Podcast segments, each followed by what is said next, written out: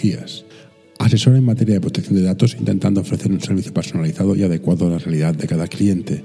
Su mayor reto es que los clientes comprendan que el cumplimiento de la normativa de protección de datos es un valor añadido y competitivo en su empresa.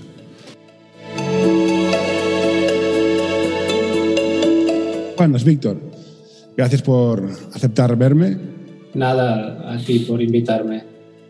Eres abogado experto en RGPD. Sí, correcto. Sí, hace casi 20 años que estamos aquí en la, en la lucha. ¿Qué es la RGPD? La, LPI, el TJ, el LGTB, ¿qué, qué es? Nos gustan las siglas, sí. Es la, la, normativa que regula todo el tema relacionado con el tratamiento y el uso de los datos personales que hacen las empresas, las administraciones públicas y cualquier organización que, que trate datos personales para su actividad. Digamos, desde clientes hasta leads, hasta trabajadores, es decir, cualquier empresa, organización que tenga datos en su día a día necesita cumplir esta normativa. Y consiste pues, en una serie de protocolos internos que hay que cumplir y que, pues en caso de que no se haga, pues hay una posibilidad de sanción, ¿no? que por eso, por eso la gente contrata nuestros servicios. ¿no? Si no hubiera sanción, otra historia, otro gallo cantaría. Yo me, me la miré en su momento cuando estaba la directiva que había que implementar. Y partiendo que yo no soy abogado, ¿eh? y que la ley es de obligado cumplimiento aunque la desconozcas. Pero ¿qué pasa si no entiendes nada de lo que pone la ley? ¿Qué haces? Bueno, lo, más habitual es buscarse a alguna persona, consultor o consultora que te asesore y te diga, pues mira, analizo tu empresa y, tu, y mis recomendaciones para tu empresa son esta, esta, esta y esta. Entonces, esto es lo más habitual, no solo en esto, ¿eh? también en prevención de riesgos, en, en muchas leyes que, que, está claro pues, que, que la gente, pues están hechas para la gente, pero hacerlo no es fácil. Y te diría más, y tenerlo al día aún es más difícil. Y ayuda a mantener este podcast en anorta.com barra colaborar. ¿Y la gente es consciente del riesgo de no tenerlo implementado? O sea, yo sé que hay una, hay una ley que es esta. Sí. Y la mayoría de gente tiene websites con Photoshop, con Photoshop, con PrestaShop, Magento. pues, sí. Bajarán el plugin de RGPD y lo instalan y punto. Sí cruzamos los dedos que todos funcionen. Pero si no está bien, no funciona bien y te denuncian, ¿la, la multa es miseria o cómo? Depende, de, depende, porque normalmente si las sanciones, digamos, es la primera vez que te denuncian y la cosa no es muy grave, normalmente la primera siempre acaba con un aviso, es decir, con una, oye, arregla esto y, y digamos, te has gastado el comodín ya, digamos, pero, pero la primera sanción normalmente no, no es económica. ¿eh? Mm. Eh, entonces están las grandes empresas que estos sí que viven de de traficar, te diría, con nuestros datos ¿no? y de hacer, sacarle un rendimiento económico. Esto sí que en principio tendrían que estar más puestas al día, pero también te encuentras cosas bastante sorprendentes. ¿no? Las, las sanciones más grandes que ha habido en España en este tema son para la Caixa, el BBVA y Vodafone, diría, que son los tres de las grandes empresas que que al final les ha caído 5 millones, 6 millones, 8 millones, que para ellos es como para nosotros Nada, pues, es. 100 euros o 120 euros. Sí, no, no. Pymes no entra, no entra en mi concepto de pymes, ¿no? Claro, no, no, ni mucho menos. Entonces, claro, la, la pequeña empresa, el, el, emprendedor pequeño, pues sí que sabe que hay algo, pero la verdad es que normalmente quiere salir del paso, es decir, no, no, no es que diga, no, es que quiero hacerlo perfecto, no, normalmente, bueno, dime lo que tengo que hacer y déjate de de marearme, ¿no? Luego ya hay empresas que se van haciendo un poco más grandes, que estas sí que, bueno, que, que quieren un poco entender lo que les estás haciendo, ¿no? Has trabajado con, trabajas con bastantes startups y empresas pequeñas. Sí. Y una vez Sí. un abogado me dijo, yo, yo, aparte de estas tonterías que hago de podcast, trabajo, doy servicios a una, una red de abogados, Ajá. y un abogado me dijo, si eres una empresa que empiezas, escucha a un abogado pero no le hagas ni caso. Cuando factures, hazle caso. Pues una buena recomendación, yo te diría, porque a veces nosotros sí que hay mucho la fama de que los abogados ponemos pies, pues, digamos, ponemos trabas, ¿no? A la hora de empezar, ¿no?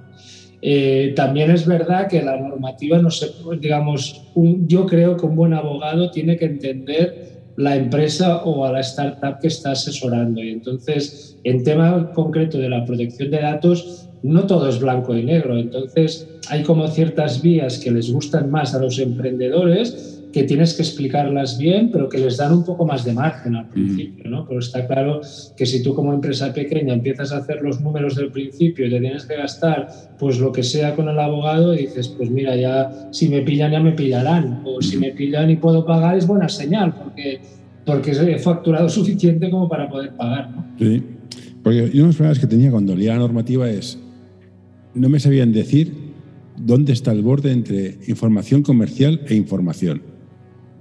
Bueno, esto es que parte, esto está en otra normativa. Ah, vale.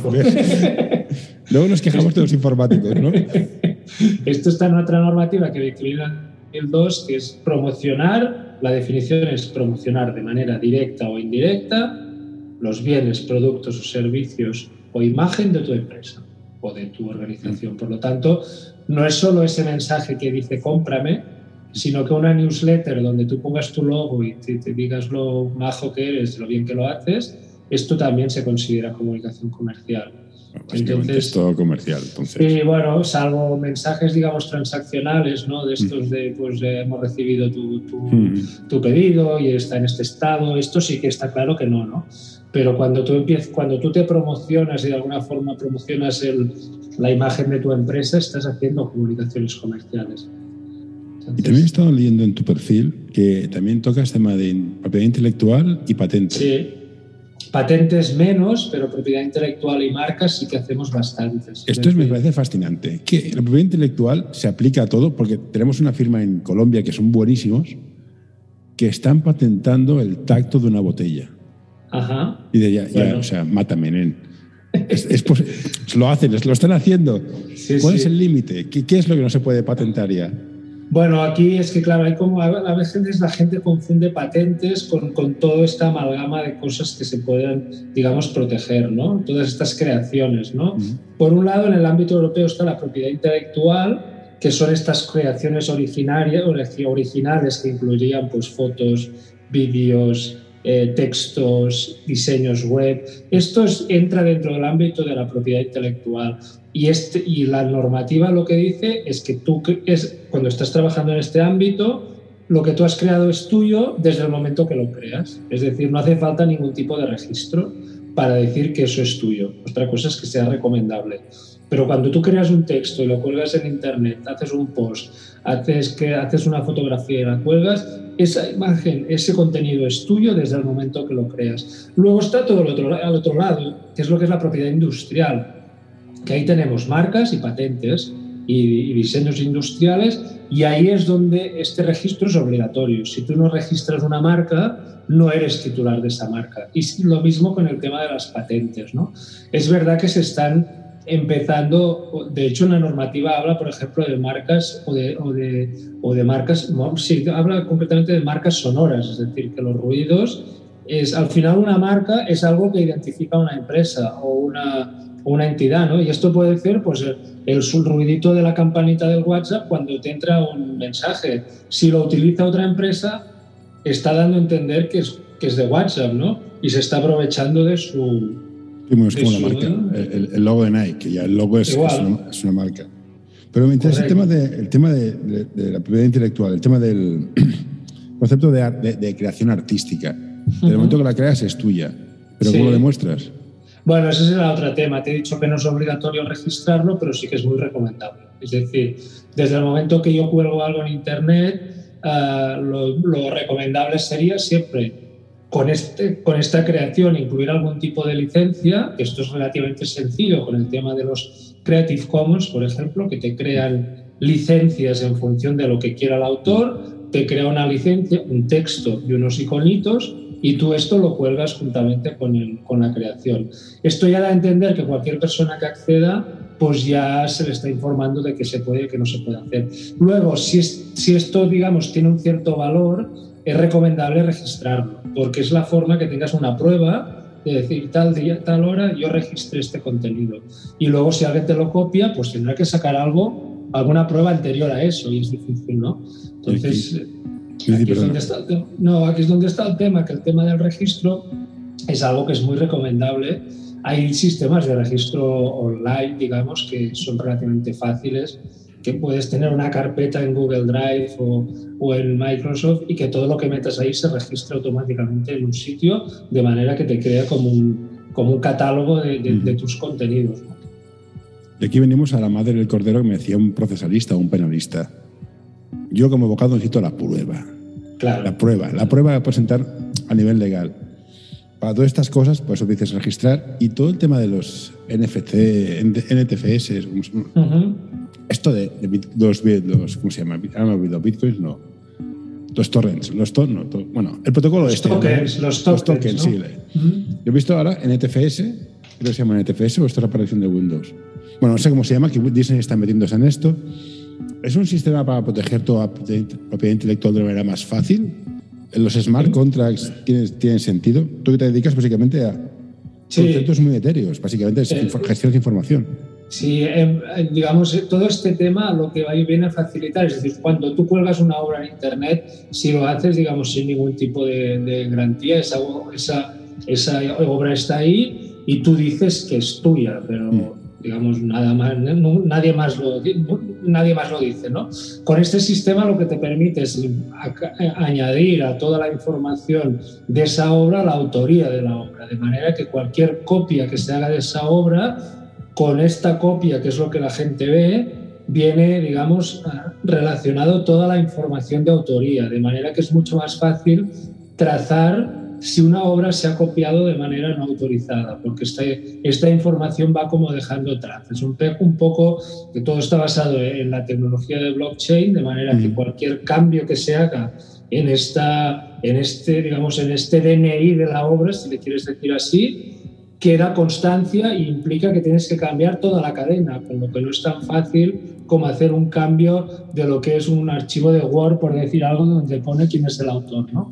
Esto es algo que, que realmente está tomando cierto vuelo, porque a nivel de, de, proteger las, las, autorías de pequeños autores es una, es una manera relativamente sencilla de... Em, de hacerlo. Luego está todo el tema contractual, es decir, los, los autores que trabajan para terceros mm, son ellos mismos los que normalmente no aprecian ni el valor de su obra. Es decir, a veces dicen, bueno, me ha contratado esta agencia y como me está pagando por mi trabajo, todo lo que le hago yo asumo que ya es suyo y que puede hacer lo que le dé la gana con este contenido. Esto realmente no es así, es decir, con, este, con estos contratos realmente cuando uno crea contenido para un tercero, la normativa dice que tiene que quedar muy claro qué derechos se están cediendo a este tercero y que si no se dice lo contrario, todos esos derechos que no están citados en el contrato no están cedidos, de manera que tiene que ser muy concreto en relación a yo que creo para ti, qué puedes y qué no puedes hacer con este contenido. Me he encontrado a veces con autores, chavales muy jóvenes, que crean una serie de contenidos, de vídeos para una startup, la startup le paga cuatro duros al, creador y luego resulta que estos vídeos van en un área privada de una página web donde los usuarios están pagando pues lo que sea para acceder a este contenido. Claro, aquí hay una, hay una descompensación, es decir, esto no es, no es proporcional. Si yo te he pagado, o sea, una cosa es pagarte por el trabajo que tú estás realizando y la otra es pagarte por explotar esos contenidos que tú me has realizado. De manera que lo más, la regla general, siempre son reglas generales, es que el autor tendría que participar en un porcentaje del éxito de su creación. Es decir, las, las, las cláusulas que dicen, oye, yo te pago 300 euros y aquí te das por saldado, hombre, si, si, eso no tiene repercusión, pues puede ser válida, ¿no? Pero si resulta que de estos contenidos quien ha, quien ha obtenido estos derechos está multiplicándolo por no sé cuántos, pues el, autor puede decir, oye, esta compensación no es adecuada. Entonces, entre los NTFS y lo que me comentas, ahora mismo sería imposible que saliera un YouTube o un Facebook, porque se, se ha reconocido entre bambalinas que se hicieron grandes gracias a contenido pirata. YouTube vídeos piratas. ¿Esto impediría salir a crear una startup basada en contenido? Bueno, pues este, esto es lo que hace cuatro días ha salido el tema este del decreto de IZ, ¿no? que va un poco en esta línea. ¿no? ¿Qué, dices?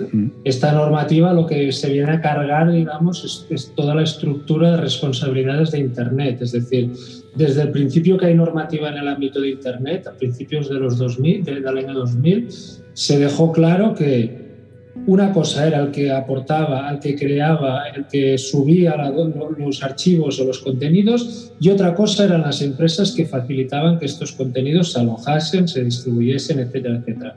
La normativa hasta ahora que decía, si tú eres una empresa que aloja contenido, que, transmite contenido, no eres responsable de lo que pasa, digamos, por tus cables o por tus máquinas no eres responsable, a menos que no decía la normativa, a menos que no tengas un conocimiento efectivo de que eso que tú tienes está vulnerando derechos de terceros.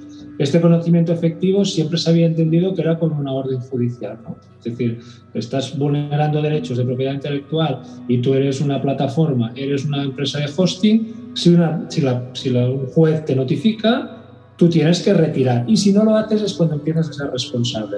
Esta norma de IZ que dice, esto se lo carga y expresamente en el redactado se dice que esto que acabo de decir no se aplica en estos casos. Y lo que dice es que si tú eres YouTube, si tú eres Twitch, si eres cualquier de estas plataformas y a través de tu canal se está vulnerando propiedad intelectual, tú tienes la obligación de, eres igualmente responsable que el que crea ese contenido. De manera que ¿quién está en el punto de mira? Pues empresas que son chavales o chavalas que se dedican a comentar videojuegos. Tienes a patadas, ¿no? Están, están de alguna forma utilizando contenidos de terceros en su propio en su propio canal de Twitch o de quien sea. Exacto. Entonces, es, este tipo de contenidos pues están en el, en, el, en el punto de mira. Una persona que se dedica a comentar canciones y que las ponga en su canal para pues, hacer comentarios, lo que sea una persona que se dedique a comentar películas. Desde el momento que el titular de los derechos decida que eso no le gusta, puede automáticamente enviar una notificación a Twitch, a quien sea, y el que van a hacer estas empresas, pues lo van a retirar, porque no son jueces y al final lo que quieren es como menos problemas mejor.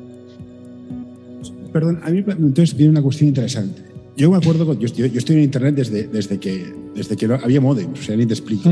sí, sí. Y los proveedores de tecnología usaban el argumento de, no, no, yo no soy responsable porque yo no, no proceso la información.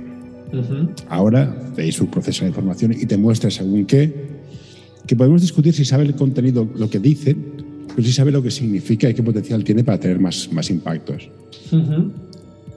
Asumiendo esto, asumiendo la regla del, del uso, uso fair use, no sé cómo se traduciría en castellano. Sí, el uso justo, ¿no? Sí, ¿Cómo, cómo, queda, cómo, cómo queda todo esto? ¿Cómo, ¿Cómo, lo ves tú? O sea, la empresa que hace, no filtra, deja de filtrar, le perdemos la gente, la, gente que hace vídeos de reaccionando a, o sea, y va y se va a arruinar.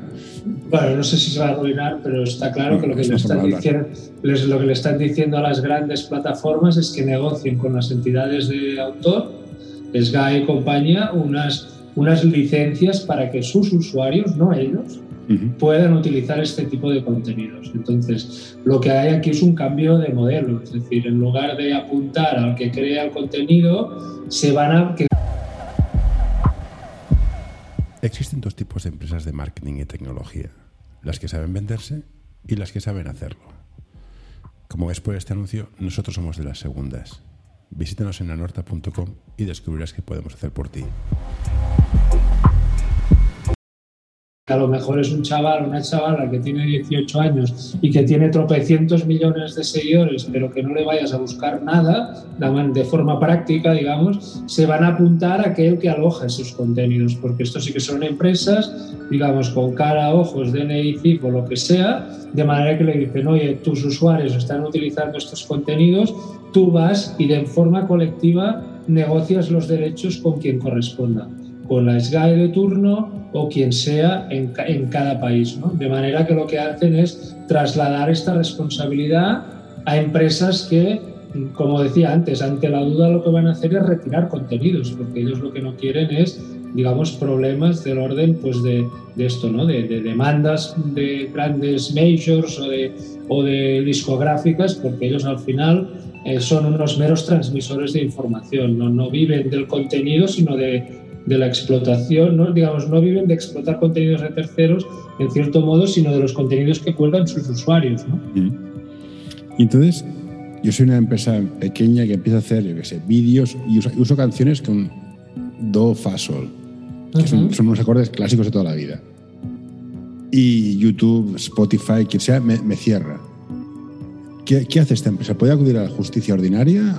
¿Hay, hay dos mundos separados. Una cosa es Google, que si quieres demandar a Google tienes que irte a Cupertino o uh -huh. Mountain View, no sé dónde están estos. Uh -huh.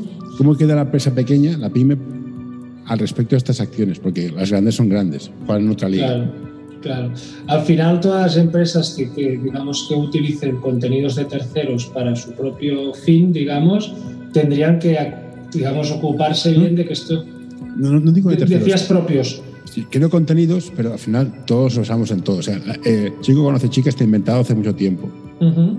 Y dices, mira, te, te, corto porque me suena otra historia. dices, bueno, si Romeo y Julieta, está, hay cientos y la madre. O sea, ya. ¿qué haces? Aquí, aquí, el problema, digamos, es que una vez, digamos, si se va a buscar la, la, vía, digamos, ordinaria, el problema ya está creado. Y una vez te han quitado el contenido, pues ya puedes ir a luchar contra, ya puedes ir con una orden judicial que ya ha pasado suficiente tiempo para que esto no te compense, digamos. ¿no? Uh -huh. Entonces sí que es verdad que hay la posibilidad de acudir a los tribunales, ¿no? Pero no es no es algo inmediato. Sí que podría haber lo que se llaman las medidas cautelares, es decir, antes de decidir sobre el asunto, pedirle al juez que, que, tome unas medidas concretas y rápidas sobre, para que ese perjuicio no se haga mayor, pero esto tampoco es algo inmediato, es decir, no es, no es algo que sea de hoy para mañana y una vez, digamos, aunque tengas todo el éxito del mundo en la vía judicial, el perjuicio te lo han causado porque te han quitado contenido del cual pues igual no hay derechos o que no hay derechos digamos suficientes para que algún tercero tenga que quitárselos. ¿no? pero entramos en el mundo paradójico de yo creo el contenido porque soy el autor, es original, aunque se inspire en otro, y donde yo puedo decir que yo soy el contenido me lo han quitado, con lo cual yo no puedo decir que mi contenido está porque me lo han quitado. O sea, ya. Bueno. bueno, por eso decía un poco, también estamos en la línea de la inspiración y la copia, ¿no? Ahí, bueno, ahí... Ya sé, lo que decía Picasso es importante, los genios claro. copian directamente. Claro. Es decir, que una cosa es eh, hasta donde los tribunales han, digamos, hay sentencias y sentencias de, de, de debatir entre esto, ¿no? Uh -huh. y, y al final, bueno, la inspiración, digamos, sería que utilizas que no utilizas elementos nucleares de la obra original y la copias que ya te metes, estás utilizando como estructuras y, y digamos, pues música o si en el caso de, la, de las canciones, ¿no? En este caso estaríamos en el ámbito de la copia, pero bueno, aquí hay para...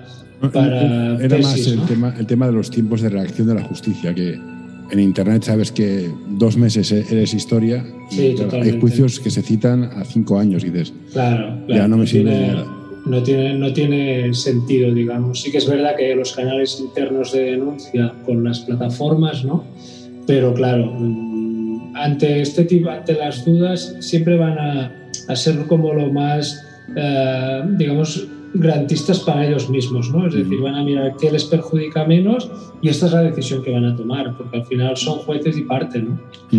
¿Y qué recomiendas? ¿Que registre mi obra antes de subirla entonces? Bueno, sí, siempre es, siempre es una buena recomendación esto. Es mm. decir, hay, como decía antes, hay canales de registro online, no hace falta que te vayas al notario ni, ni al registro de la propiedad intelectual, porque si los jueces son lentos, estos más o menos, pero sí que hay, hay sistemas de registro online que tú puedes darte de alta, puedes tener alguna persona que te gestione estas obras, de manera que todo lo que tú vayas subiendo se, se, se crea una copia en estos canales y te crea un certificado de autoría, ¿no? Uh -huh. De manera que tú dices, pues que ese contenido que tú has subido o que vas a utilizar es tuyo, ¿no? Y tienes esta prueba que es lo que en muchos casos de propiedad intelectual te falta. Correcto. Y he estado mirando tu perfil y he visto una cosa que me, me ha impactado mucho no quieres trabajar en un gran despacho. ¿Por? Por, bueno, no sé, es que yo tengo un estilo de vida desde hace un tiempo, ya te digo casi 20 años, ¿no? Y tengo como mucha flexibilidad a la hora tanto de, de horarios como de dónde trabajo físicamente y esto para mí es, es oro, ¿no? Es decir, yo he tenido la oportunidad de, de que me han llamado, pues el, no, no, es que me fueran a seleccionar ya, ¿no? Pero, pero que entraba como en procesos de selección para ser el responsable de no sé qué despacho que luego te dicen cuál es y es que me imagino ahí y es que me, me da como o sea, no, no, me imagino, creo que estoy más cerca de ser astronauta, ¿no? Que creo que, esta, esta, es mi pregunta. Yo insisto que los auténticos hackers son los abogados. Y un abogado puede trabajar con un lápiz y un papel desde cualquier sitio. Sí, claro, claro. Y ahora voy a decir un taco. Esta puta manía de estar 12 horas en la oficina, ¿de dónde viene?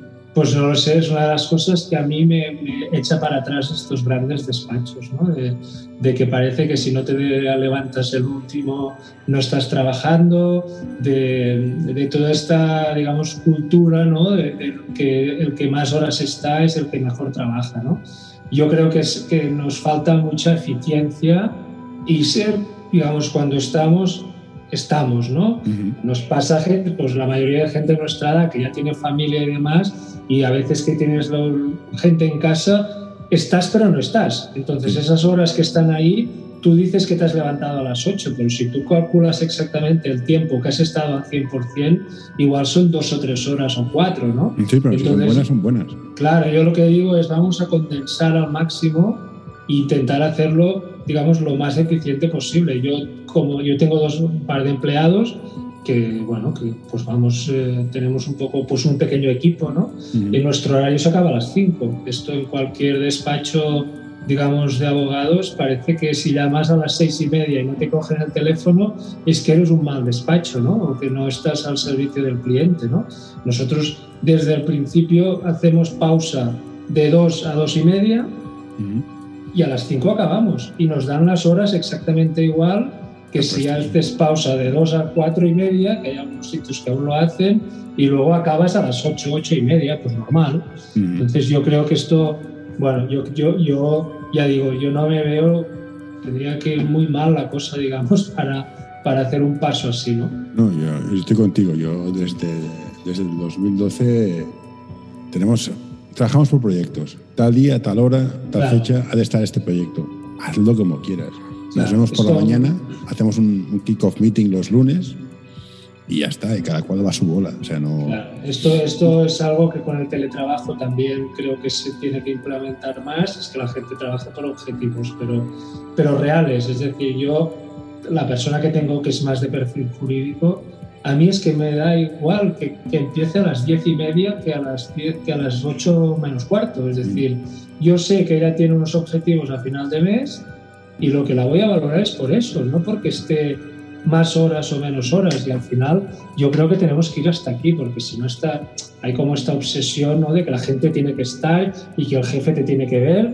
Es que esto para mí no aporta ningún valor es decir porque te acabas y, son tres horas que pierdes al día viajando para arriba para abajo esta es otra hoy he tenido que bajar yo estoy cerca de Barcelona he tenido que bajar al centro de Barcelona Ostras. y ha sido un infierno o sea iba en moto y mira vas tirando pero realmente yo me imagino la persona que está ahí metida cada día, porque por el motivo que sea, es que esto te acaba, te acaba afectando, digamos, ¿no? ¿no?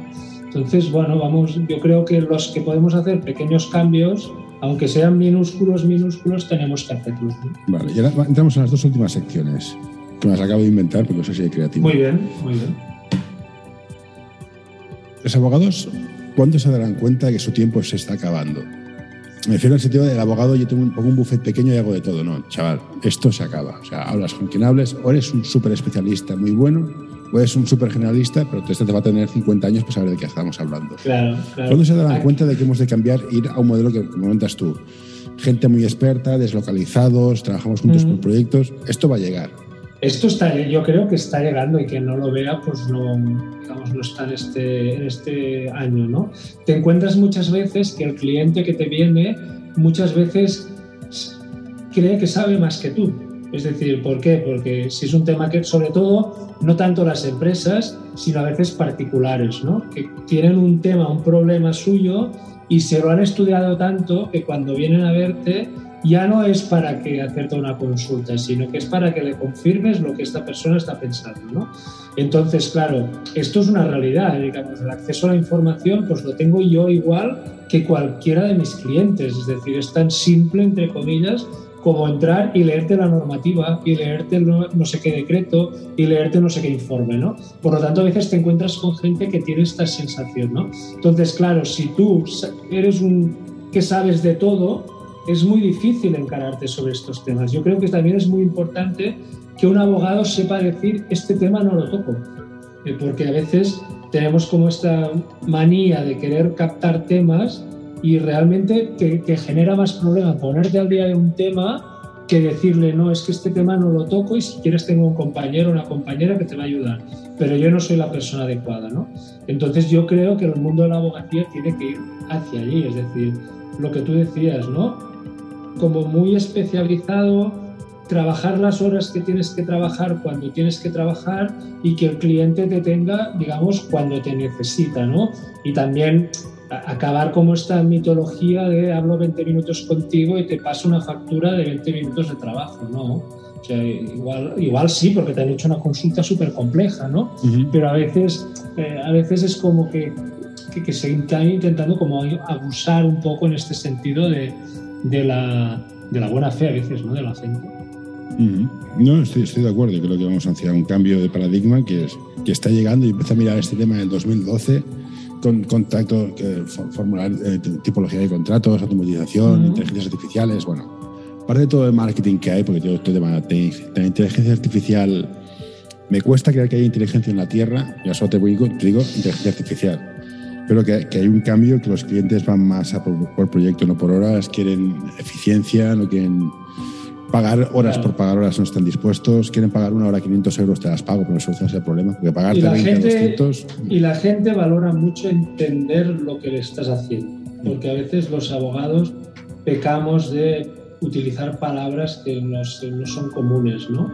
Y parece que como más palabras complejas utilizas, más sabes de derecho, ¿no? Y para mí esto no es saber de algo, para mí saber de algo es utilizar un lenguaje que, tú, que la persona con la que tú hablas te, logre entender lo que le dices, porque igual puede ser al revés. Igual esa persona con la que estás hablando es un crack en no sé qué y te puede acabar, digamos, humillando a ti, ¿no? Entonces, yo creo que es importante que la gente valora que, que, que los abogados expliquemos las cosas como son y que, y que entiendan lo que les estamos recomendando y no que tienes que hacer esto porque te lo digo yo. Yo creo que esto es un valor que hay que intentar pues, promocionar. ¿no? No, venimos de la filosofía de Kant, que si lo entiende mi criada es malo, a la filosofía de no sé quién lo dijo, que si, si no soy capaz de explicárselo a mi abuela es que no lo he entendido yo. Sí, yo esto cuando hablo a veces con clientes o he hecho alguna clase y hablo de las políticas de privacidad, siempre digo lo mismo, si lo entiende tu abuela es que la has acertado si estás utilizando palabras que no entiende nadie, te estás equivocando. Perfecto. Entonces, ya para finalizar, eh, soy una pyme. qué, me ofrecerías a mí como pyme? ¿Qué, servicios ofreces para hacer tu portfolio, básicamente? Para ser espacio de marketing, para que te vendas, básicamente. Bueno, nosotros hacemos todo lo relacionado con derecho digital y esto va desde todo el tema de protección de datos, en el cual pues, se analiza la actividad de la pyme y les intentamos, y esto sí que me gusta resaltar, lo que les damos soluciones adecuadas, es decir, si tú eres un taller mecánico no eres un hospital. Y, si, y a veces hay mucho como esta cultura de, venga, la protección de datos por, digamos, traje grande, ¿no? No, a veces no, necesitas algo, necesitas lo que necesitas, no, no te voy a vender cosas que no tocan, ¿no? Entonces, esto, digamos, es nuestro core, es nuestro servicio principal, ¿no? Y de ahí siempre cuelgan cosas como si haces venta online, pues te hacemos los, los textos de, de, condiciones de venta.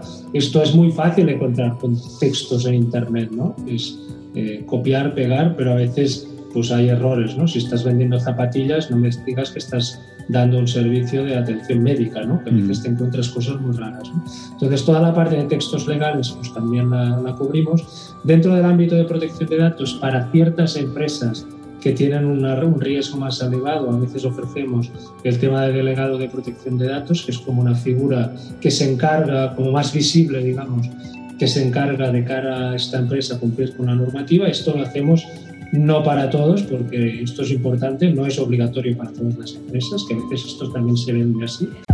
Ayuda a mantener este podcast en anorta.com barra colaborar.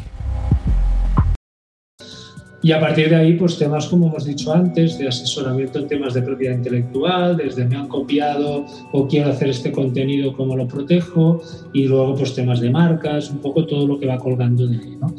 Es decir, un poco asesoría en el mundo del derecho digital. Nuestro, cliente tipo pues, son startups tecnológicas o empresas tradicionales que se están digitalizando. Este es un poco el tipo de target que tenemos. Sobre todo empresas particulares no tratamos tanto, si sale alguna cosa, pero normalmente es, prácticamente todo empresas. Perfecto, pues me ha encantado, Víctor. Ahí sacaría más temas, sobre todo de, de, propiedad de los dominios y, el nombre de la marca y esas cosas, pero creo que es suficiente con, con casi 50 minutos. Un placer haberte conocido y muchas gracias por aceptar. Igualmente a ti. un saludo. Venga, hasta, ahora. Mm-hmm.